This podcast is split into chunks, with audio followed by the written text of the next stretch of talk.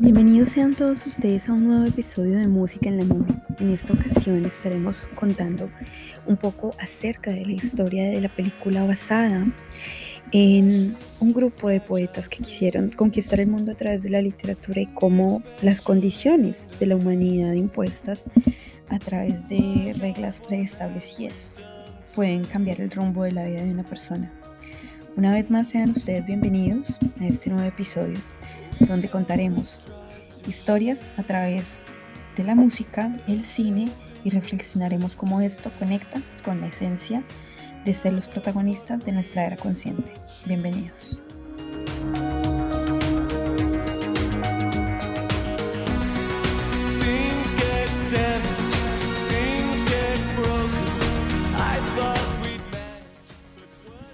Bueno, y en esta ocasión es nuevamente para mí un gusto saludarlos a través de este micrófono y abordar la temática de esta gran cinta como lo fue la película El Club de los Poetas Muertos o The Dead Poetry Club, protagonizada por el gran actor Robbie Williams con un elenco de primera. Esta fue una historia que fue inspirada en la vida real y vivida de primera mano por el guionista Tom Schulman. La película busca establecer las bases de una discusión siempre polémica, el modelo educativo que pendula en la tradición, entre la tradición y la renovación, entre las expectativas sociales de éxito y fracaso como elementos que motorizan la vida de los educandos y construyen los caminos que seguirían para edificar sus futuros. En esta cinta básicamente Schulman nos cuenta un poco acerca del estereotipo del personaje del profesor Keating, protagonizado justamente por Robbie Williams, y a partir de la figura real del profesor de literatura Samuel Perkin, quien le había dado clases en la Academia de Montgomeryville de Nashville, Tennessee, en Texas. Y que abre un debate y una puerta enorme al mundo de las ideas y los racionamientos más amplios descontracturados, rompiendo con las estructuras más convencionales y conservadoras de la educación en aquella época. E inclusive si lo vemos en el modelo de educación actual, tiene muchísimo que ver justamente con todo lo que está ocurriendo a partir de este tiempo. No yéndonos muy lejos, tenemos pues hechos que en las últimas semanas han sacudido no solo al, al estado de Texas, sino al país entero, Estados Unidos, y por ende pues al continente. Recordemos que siempre somos como un reflejo en espejo de lo que sucede entre uno y otros países y más que después de todo esto que ocurrió que se dio post pandemia pues se ha venido restableciendo y repensando muchos modelos de configuración social, entre esos claramente la educación, que de por sí ya está obsoleta. Entonces aquí vamos a entrar en algunas canciones que justamente desde sus letras, desde su lírica, desde los mismos compositores, nos llevan a repensar cómo en realidad se ha estado construyendo la educación y que de esto podemos ir aplicando a las nuevas estructuras de pensamiento actual pero sobre todo las nuevas formas de dinamizar como humanos, desde los adultos hacia los niños. Recordemos que tal cual como nos dice la literatura, en especial la poesía, y bueno, hablemos de la literatura, por ejemplo, para niños. Los cuentos se leen para que los niños duerman y los adultos despierten.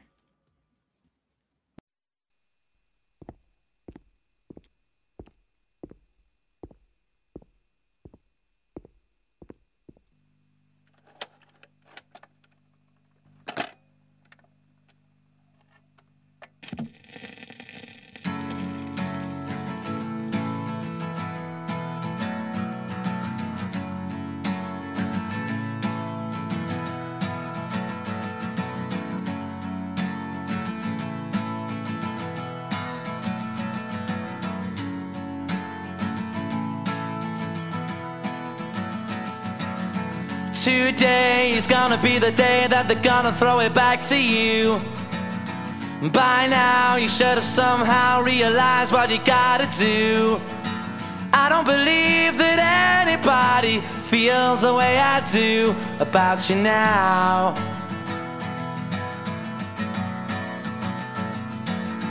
Backbeat, the word is on the street that the fire in your heart is out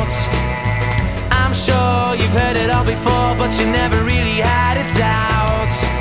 I don't believe that anybody feels the way I do about you now.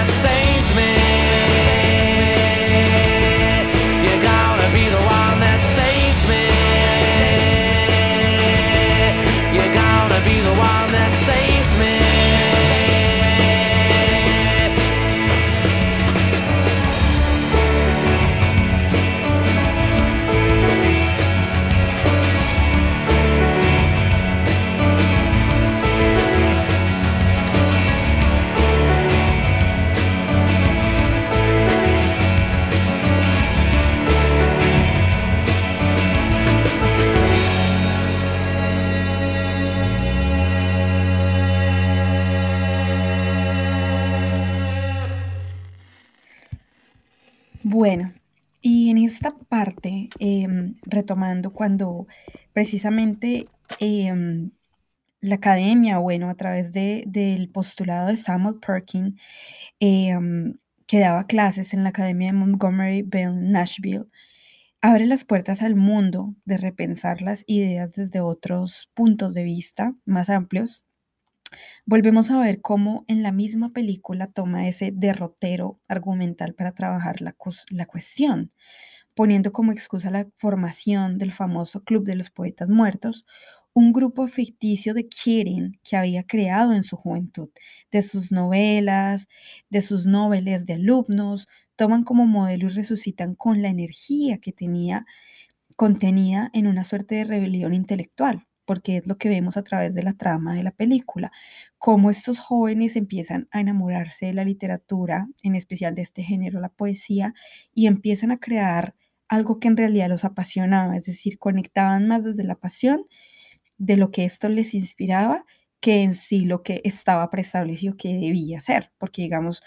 hablemos mucho de, por ejemplo, el tema de los educandos o los maestros. Muchos enseñan desde la estructura, desde lo que ya está establecido, pero ¿quién sino todos recordamos a ese profesor que fue muy auténtico y que enseñó desde su verdad y nos inspiró a ir más allá de lo que decía una guía, un libro o un programa y nos enseñaba siempre a indagar, a dudar. Es desde ahí donde nace la vocación y creamos conexión con los demás para como romper el molde y empezar a pensar fuera de la caja, pero sobre todo empezar a indagarnos que no todo es como se nos da por sentado y que a partir de allí encontramos muchas más verdades. Y bueno, básicamente em, lo que sucede a partir de allí es que con el grupo ficticio que crean los Kirin en su juventud y que estos alumnos siguen el modelo, resucitan la energía que tenían contenida en una suerte de rebelión intelectual con la que intentan resistir a las, a los, a las anquilosadas normas educativas de los años 50 en los Estados Unidos y a la vez vencer distintos traumas y represiones que cada uno venía sobrellevando como la soledad, en la que no lograban como encajar, y luego allí a partir de la poesía encuentran expresar eh, su ser, su individualidad y concretar en un grupo donde pues se sienten pertenentes, ¿no? Que básicamente es una de las primeras necesidades del ser humano, la de pertenecer. Aquí con esta canción vamos a encontrar muchísima conexión a través de lo que es la música, el cine y em, las ciencias humanas.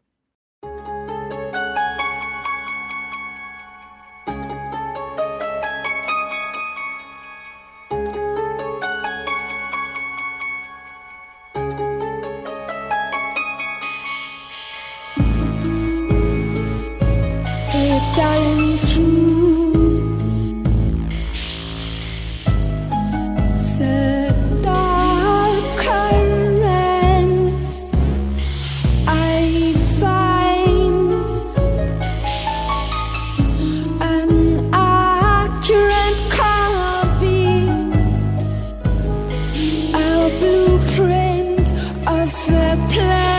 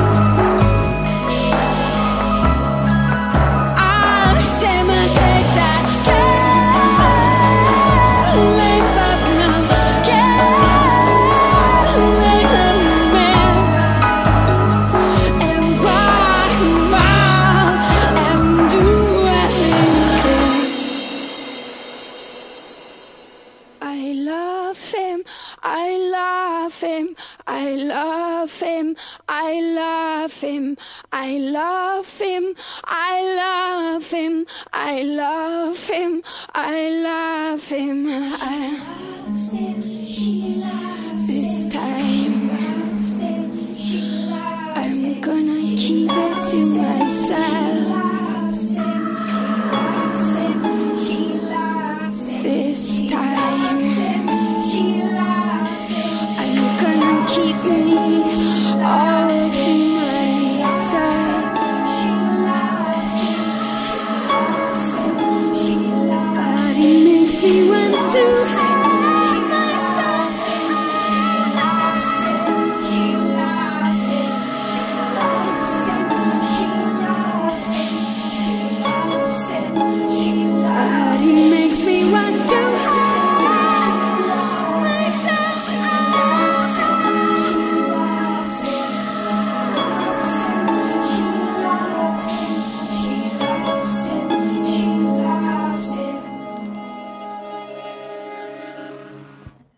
Bueno, y ya en esta, en esta parte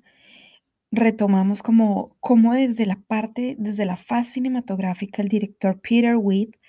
utiliza diferentes ángulos de la cámara para dejar sentada, por ejemplo, la figura de los profesores tradicionalistas, cuya jerarquía se trasluce en contrapicados que acentúan su posición de poder sobre los alumnos, que a su vez son mostrados en picados y desde la perspectiva de aquellos.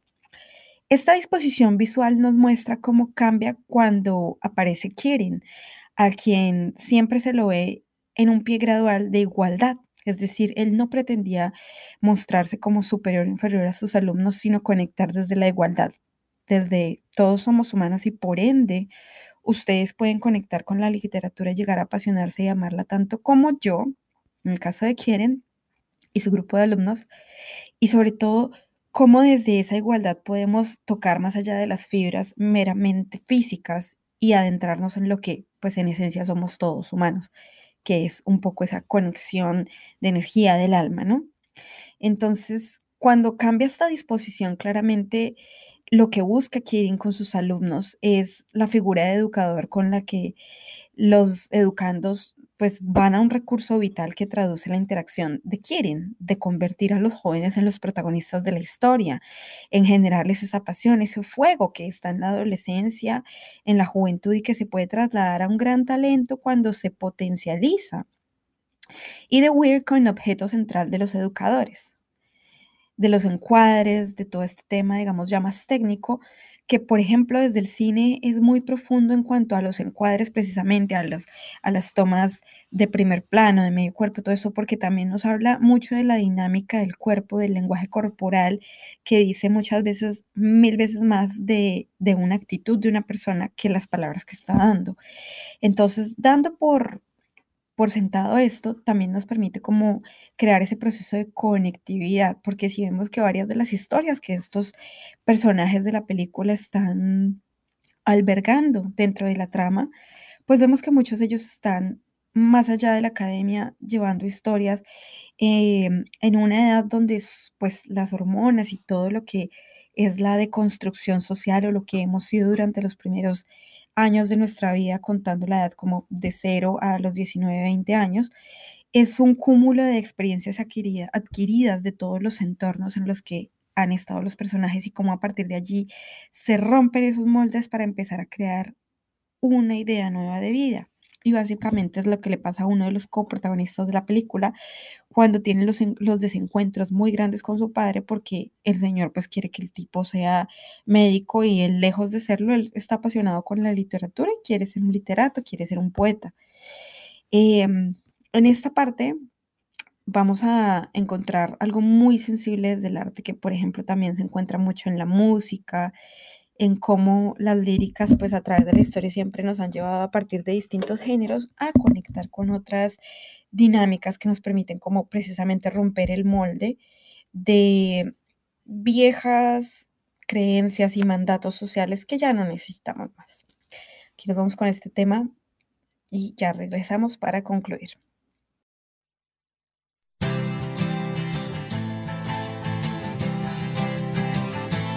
I will always be hoping, hoping you will always be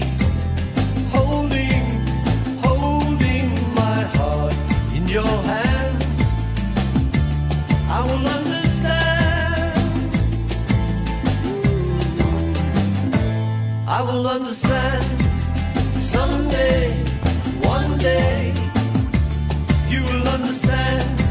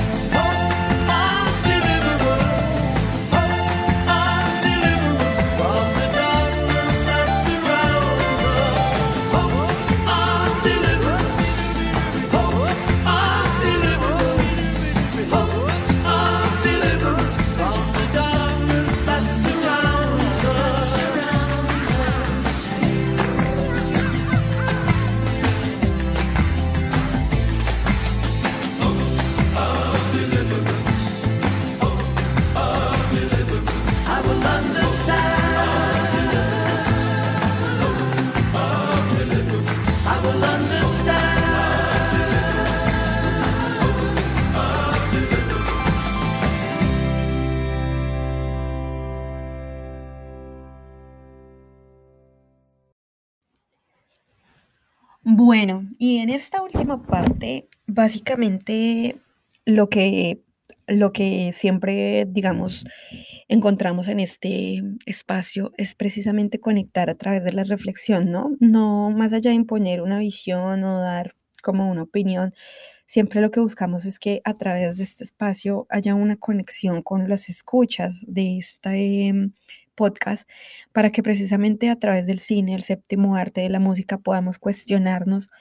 cómo todo eso que se está poniendo sobre la mesa o sobre el derrotero de la vida día a día no es más que un reflejo externo que nos permite hacer un trabajo de introspección y de repensar cómo todo aquello que solía ser validado y construido como establecido, mejor dicho, como ideal o perfecto, ya no va más. Especialmente desde el ámbito de que pues la humanidad cambió demasiado durante los últimos dos años. Claro, se ha ido transformando y los procesos son de evolución, es decir, conscientemente por un proceso de, pues, de análisis, por un proceso de evolución, de evaluación, de creación de nuevas formas y corrientes de pensamiento, la humanidad tiende pues a evolucionar. Pareciera que con el tiempo, y más cuando son tiempos de crisis como los son estos, donde todo está tan tan disruptivo, nos permite justamente desde la crisis restablecernos qué es las ideas, por ejemplo, del éxito, de cómo conectamos con una profesión o de si en realidad una profesión nos valida como algo en, pertenecientes a una comunidad y cómo a partir de eso y cómo a partir de la vocación que mucha gente, digamos, puede ser muy buenos profesionales, pero muchos de ellos no tienen vocación, pueden o aportar o destruir el concepto de quienes están en su entorno. Em, en esta película básicamente hay un montón de ideas que se van deslindando a partir del, del espacio donde llega un nuevo educando a la vida y uno creería que, digamos, los maestros a veces hacen una gran influencia o puede simplemente pasar desapercibidos por la vida de una persona. Pero como dije hace unos momentos, todos sin duda alguna recordaremos aquellos educadores o maestros, docentes, que llegaron a nuestra vida y nos hicieron pensar más allá de lo que era visible y nos hicieron dudar de lo que se decía. O sea, la verdad no es lineal, no siempre es una. Todo está en constante proceso de cambio, de evolución y a través de esos procesos de cambio, de evolución, nosotros también hacemos una gran labor de des, de des, ¿cómo decir? Como de quitar capas, de deslindar creencias para construir lo que en realidad sí va acorde a nuestro proceso, acorde a, pues a lo que para nosotros actualmente es una idea de éxito y me refiero a nosotros en cuanto a cada individuo elige conectar desde allí con algo que sincera y genuinamente lo potencia y le permite crecer y explotar su potencial. No es más exitoso definitivamente quien tiene más dinero o quien posee una cantidad de propiedades y eso creo que esa es una idea de antes, de las generaciones anteriores, porque desde allí era donde se conectaba al éxito y sin duda alguna las generaciones que están viniendo y el mundo cómo se va transformando, busca nuevas formas de dinamizar y a partir de esas nuevas formas el éxito para algunos es muy relativo y es muy diferente hacia otros. Éxito para mí puede ser tener paz y estabilidad emocional, vivir en un sitio tranquilo y para otro puede ser tener millones y para otro puede ser aprender cada día cosas nuevas y para otro puede ser ir viajando por el mundo. Y está bien. Justamente de eso se trata, de que somos humanos y aunque seamos todos una misma raza, pueden existir como colores hay en este planeta, diversas formas de conectar con nuestra vocación, nuestro propósito, y no necesariamente tiene que ser el seguir un derrotero de mandatos sociales preestablecidos que no van con nosotros. Entonces, la invitación en esta ocasión de este podcast es una vez más a que repensemos lo que pensábamos que pensábamos, porque la vida se deconstruye a partir de pues construir nuevas creencias que sí van con nosotros y dejar de dinamizar con temas que no nos representan y mucho menos resuenan en nuestro ser. Mil gracias por estar en este espacio. Soy Mónica Castillo, voiceover para este hermoso podcast de música en la movie. Síganos a través de nuestras redes sociales arroba Keka Producciones, arroba música movie y mi Instagram personal arroba ica.castlr. Y bueno, nos encontramos también en la página de Keka Producciones www.kekaproducciones.com. Esto es una producción de Keka para ustedes. Y tengan un excelente día. Hasta la próxima.